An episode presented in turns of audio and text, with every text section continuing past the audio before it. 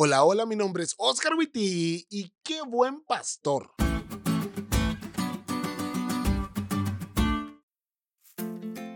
Hace algunos años, en una de las iglesias donde me tocó pastorear, en el día que la iglesia adventista aparta para conmemorar el trabajo pastoral, nos dieron muchos regalos y nos dijeron cosas muy bonitas.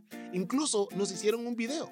Pero lo que más me tocó el corazón fue cuando dijeron, nosotros necesitábamos un pastor como usted no voy a llorar. De nuevo. No más porque soy profesional.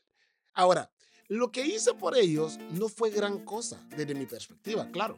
Solamente estuve, los visité, los ayudé, los acompañé y para ellos eso suplió lo que necesitaban. ¿Soy el mejor pastor? Ni de lejos. Conozco muchos pastores mejores que yo, pero hay uno al que decidí imitar, el buen pastor.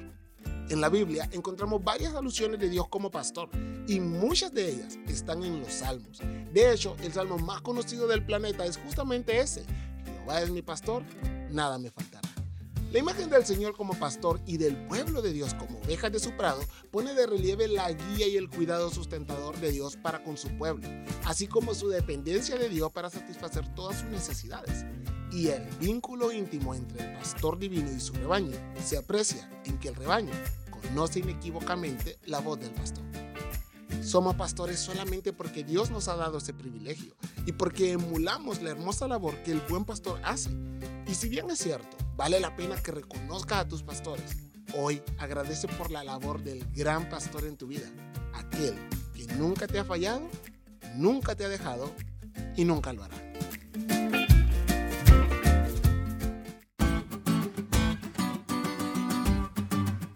¿Te diste cuenta lo cool que estuvo esta lección? No te olvides de estudiarla y compartir este podcast con todos tus amigos. Es todo por hoy, pero mañana tendremos otra oportunidad para estudiar juntos.